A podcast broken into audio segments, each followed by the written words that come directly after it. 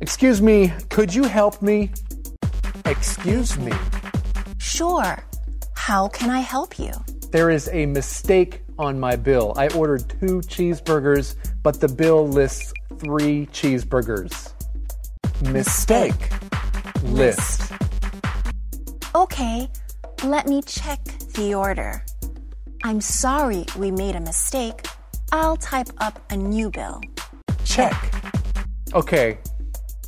Thanks. Here is the new bill.